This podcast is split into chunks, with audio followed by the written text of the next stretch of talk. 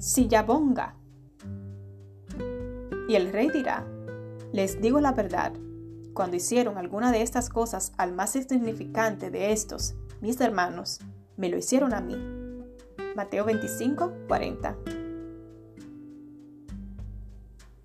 Hago una pausa para guardar el recuerdo en mi mente como si fuera una foto Polaroid.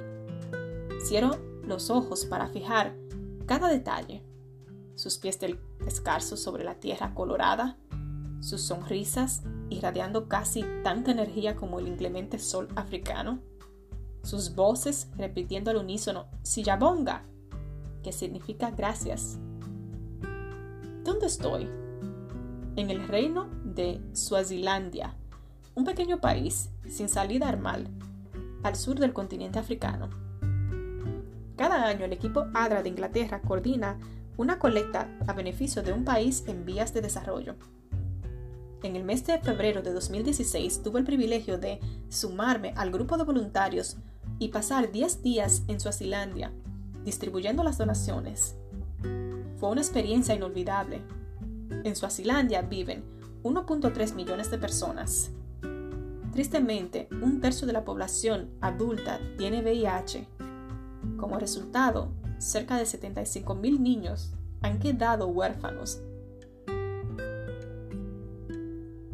Para distribuir las donaciones visitamos las escuelas, orfanatos e iglesias. En cada lugar vimos los ojitos de los niños llenarse de luz al abrir las cajas de regalos y donaciones. Mientras cargaban las cajas en sus cabezas y andaban por el camino, nos escuchamos cantar de alegría. Akeko ofana no Jesús, Akeko ofana naye. No hay nadie como Jesús, no hay nadie como Él. Pero había música no solo en sus labios, sino también en nuestros corazones y en el cielo. En El Ministerio de la Bondad, Elena de White escribió que cada acto de justicia, misericordia y benevolencia produce música en el cielo. Imagínalo. Cada ser humano puede ser miembro de la Orquesta Universal de Dios. Aun si desentonas al cantar o nunca estudiaste solfeo, tus acciones pueden generar bellísima música celestial. Pero eso no es todo nuestros corazones tienden a ponerse en sintonía con la generosidad, armonía o con el egoísmo, ruido de nuestras acciones.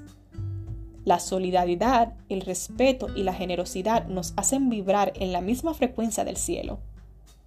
Somos como una cuerda que vibra por simpatía porque está muy cerca de otra cuerda pulsada.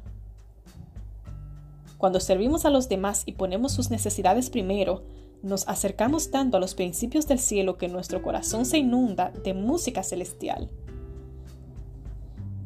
Señor, líbrame de ser indiferente y egoísta. No quiero vivir la vida como si se tratara solo de mí y de mis necesidades, como si yo fuera la gran protagonista del universo. Mueve mi corazón con compasión y auténtico respeto por los que más necesitan. Ayúdame a dejar atrás todo prejuicio y a compartir el amor de Jesús.